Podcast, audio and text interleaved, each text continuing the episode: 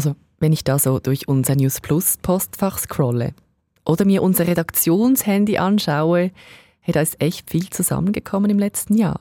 An Post von euch. So schön. Ihr habt uns viele Fragen geschickt und auch Themenvorschläge. Manche davon konnten wir aufgreifen, beantworten, ganze Folgen daraus entwickeln. Natürlich gab es manchmal auch Kritik von euch und Verbesserungsvorschläge und auch Lob. Und immer mal wieder habt ihr uns Fragen gestellt zu uns. Wie wir bei News Plus eigentlich arbeiten, wie wir unsere Themen bestimmen, woher wir unsere Informationen haben und wie wir zu unseren Gesprächspartnerinnen kommen. Also, kommt, ich nehme euch mit hinter die Kulissen von News Plus. Ich bin Romana Kaiser. Schön seid ihr dabei. Wenn ihr regelmäßig bei uns reinhört, dann wisst ihr, wir liefern euch jeden Tag ein Plus zu den News, greifen neue Perspektiven auf auf ein aktuelles Thema, schauen dahin, wo es sonst niemand tut oder gehen euren Fragen und Inputs nach. Und wir versuchen so mit euch und auch dank der Hilfe von Expertinnen und Korrespondenten die Welt ein bisschen besser zu verstehen. Aber eben, das ist eben gar nicht immer so einfach, das mit dem Plus. Es gibt Tage, wo ganz newsarm sind und dann musst du irgendwie etwas aus dem Finger suchen, was aber gleich noch relevant ist, aktuell und für unser Publikum auch interessant. Machen wir etwas über Flugobjekte. Das ist News Plus Produzent Silvan Zemp. Und er hat hier im letzten Februar zusammen mit meiner Host-Kollegin Susanne Stöckel eine Folge produziert zu abgeschossenen Flugobjekten über den USA. Und wir haben dazu ein Behind-the-Scenes-Video gemacht. Ich verlinke es euch im Podcast-Beschrieb. Wie wir auf der News Plus Redaktion entscheiden, auf welches Thema wir setzen, da hat euch auch meine Kollegin Corinna Heinzmann einen kleinen Einblick gegeben. Und zwar in der Folge vom 6. Mai. Sag mal, wer entscheidet da eigentlich, was ihr für ein Thema macht bei News Plus? Und redet euch da jemand rein? Oder gibt es sogar Absprachen? Diese Frage bekomme ich immer wieder. Zuletzt auch so ähnlich von News Plus-Hörer Martin. Ich erzähle euch zur Abwechslung jetzt mal, wie wir aufs heutige Thema kamen.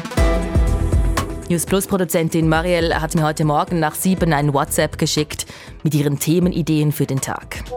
Hey, ich bin gerade an Entscheidung von der Organisation OPEC Plus am Hirn. Die wollen die Ölförderung beschränken. Da könnte man doch darüber reden, wieso die zusammen abmachen, dass sie weniger Öl fördern.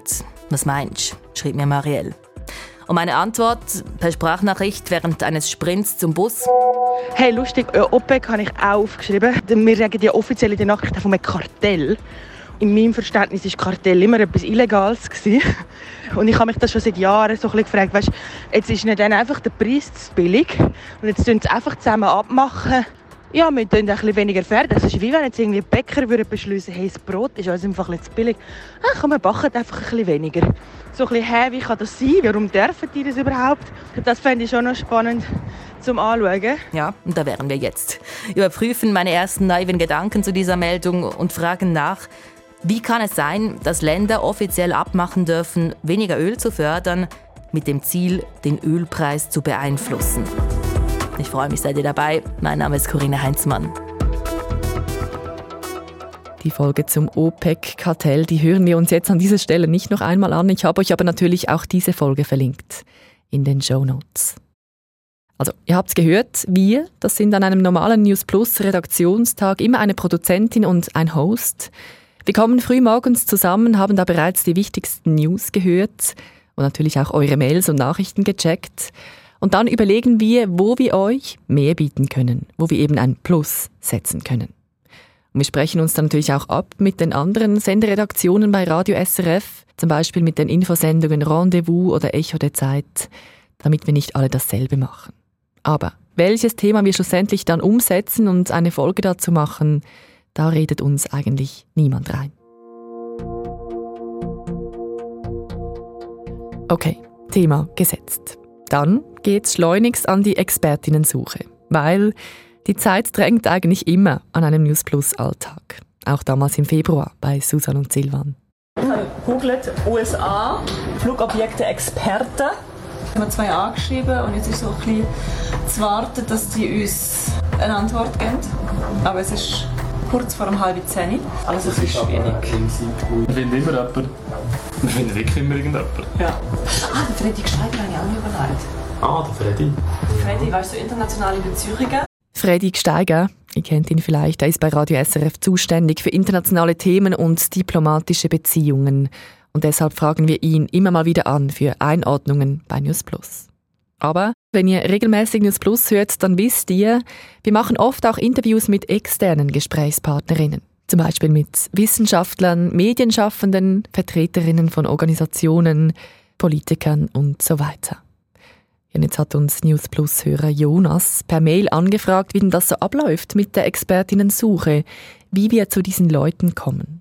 Ja, und ich habe da mal nachgefragt bei Raphael Günther. Ihr kennt ihn, er ist auch Host bei News Plus und verantwortlich für dieses Sendeformat. Ich wollte wissen, wie er das so macht. Also ich schaue immer zuerst, ob jemand im Haus, im Haus SRF, äh, die Expertise mitbringt, die wir genau für diese Folge dann auch brauchen. Jemand aus unserer Inlandredaktion, Auslandredaktion, Wirtschaft und so weiter, also Radio und TV. Ähm, aber das ist manchmal auch nicht ganz einfach. Die arbeiten ja auch für andere Formate oder haben auch mal frei oder Ferien. Mhm. Und dann äh, schauen wir halt dann extern weiter, ob eine Gesprächspartnerin in Frage kommen könnte an Universitäten und so weiter mir kommen mit der Zeit hast du so ein paar Namen, die dir schnell in den Sinn kommen zu gewissen Themenbereichen, aber ich versuche auch immer mal wieder einfach nicht die zu nehmen, die eben am naheliegendsten sind, sondern suche in unserer Kontaktdatenbank, äh, äh auf äh, sozialen Medien, äh, in Suchmaschinen und so weiter, eben nach genau der geeigneten Person, die zu unserer Fragestellung dann auch Auskunft geben kann. Und wir machen auch noch so einen Background-Check. Erzähl mal. Ja, also das gehört fix dazu, weil äh, die Leute, äh, die sind sich natürlich gewöhnt, dass sie auch Auskunft geben, wenn sie zum Beispiel eine Professorin an der Universität sind. Klar, aber diese Personen, die können ja auch mal irgendwie sich politisch geäußert haben in eine äh, Richtung, abgedriftet sein sozusagen und nicht mehr ein Thema möglichst objektiv betrachten. Deshalb äh, schauen wir natürlich, wofür diese Personen stehen. Gab es schon andere Medienberichte äh, über sie? Äh, standen sie mal in der Kritik und weshalb und wie lange ist das her und was war wirklich das Problem dabei? Damit wir wirklich sicher gehen können, dass eben äh, die Leute, mit denen wir auch reden, dass die möglichst objektiv ähm, ein, eine Thematik betrachten können und uns wirklich aus der Position der Expertin, des Experten Auskunft Auskunft geben und nicht etwa der Meinungsmacherin oder der Interessensvertreterin. Ja, und jetzt ist ja auch immer sehr stressig, nicht nur die Suche, die Auswahl. Wir warten auch immer, bis die dann endlich zurückrufen mhm. und zurückschreiben. Weil Ziel ist, vor dem Mittag das Interview aufzuzeichnen, damit es dann rechtzeitig klappt mit der Publikation. Jetzt Stichwort Interview. Jonas, News Plus-Hörer Jonas fragt, wie denn diese Interviews ablaufen, ob die geskriptet sind. Also ich führe immer ein Vorgespräch mit allen Leuten, wenn irgendwie, wenn es die Zeit zulässt, ähm, bevor einem Interview, damit ich auch abchecken kann, ob jetzt diese Person wirklich die richtige ist, ob das genau ihr Fachgebiet ist, äh, worüber ich dann mit ihr reden möchte. Dafür dient das Vorgespräch auch, damit ich schon ein paar Fragen stellen kann, die sich mir stellen und ich ungefähr weiß, was sie dann antwortet. Was ich nicht mache grundsätzlich ist, dass ich Fragen, Skripts rausgebe, weil ein Gespräch soll ja möglichst natürlich tönen.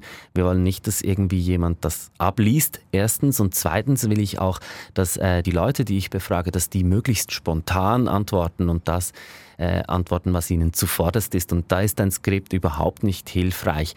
Und jetzt ist da noch die Frage nach dem Geld. Bezahlen wir unsere Gesprächspartnerinnen oder nicht, fragt Jonas.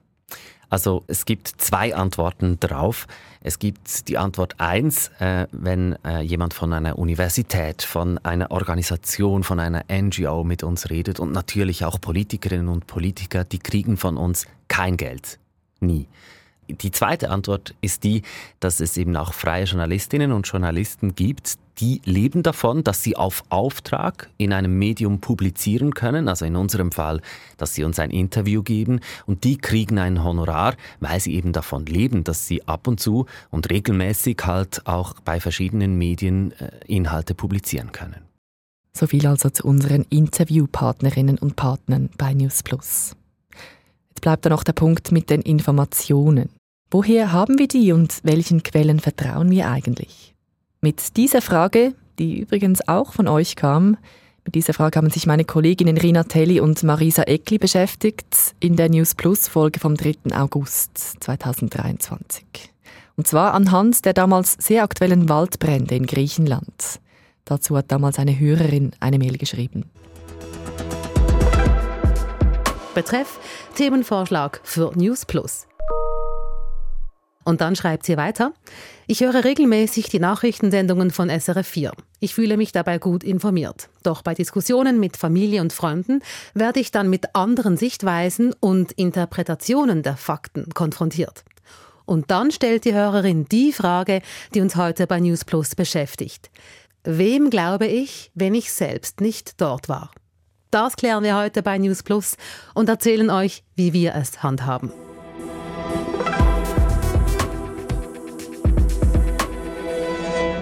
Schauen wir uns als erstes das Dilemma unserer Hörerin an, die nicht namentlich genannt werden will. Konkret geht es ihr um die Waldbrände auf Rhodos.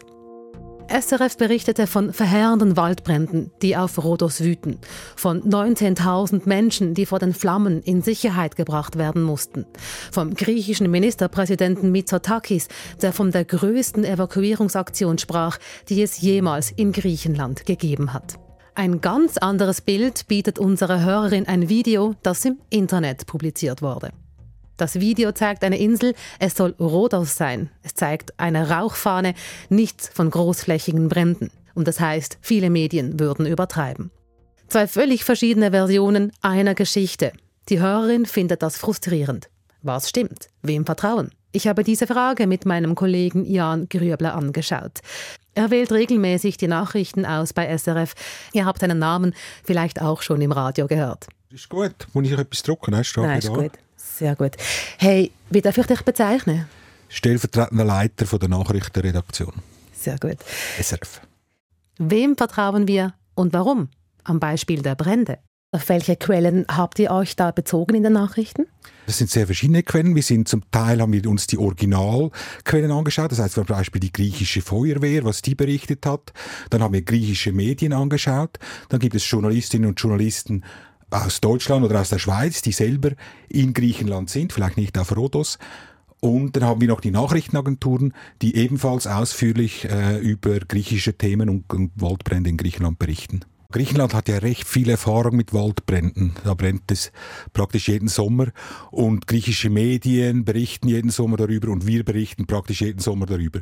Also wir hatten eigentlich keinen Grund davon auszugehen, dass es nicht stimmen könnte oder dass es kleiner ist als in anderen Sommern, weil wir bisher die Erfahrung gemacht haben, dass weder griechische Medien noch staatliche Stellen in Griechenland irgendwie das übertrieben hätten. Mhm. Also wir können davor ausgehen, dass das stimmt. Was machen Videos mit dir, wie das eben erwähnte, wo man eine Insel sieht mit, mit einem vergleichsweise kleinen Brand? Was, was löst das in dir aus? Kommen da Zweifel?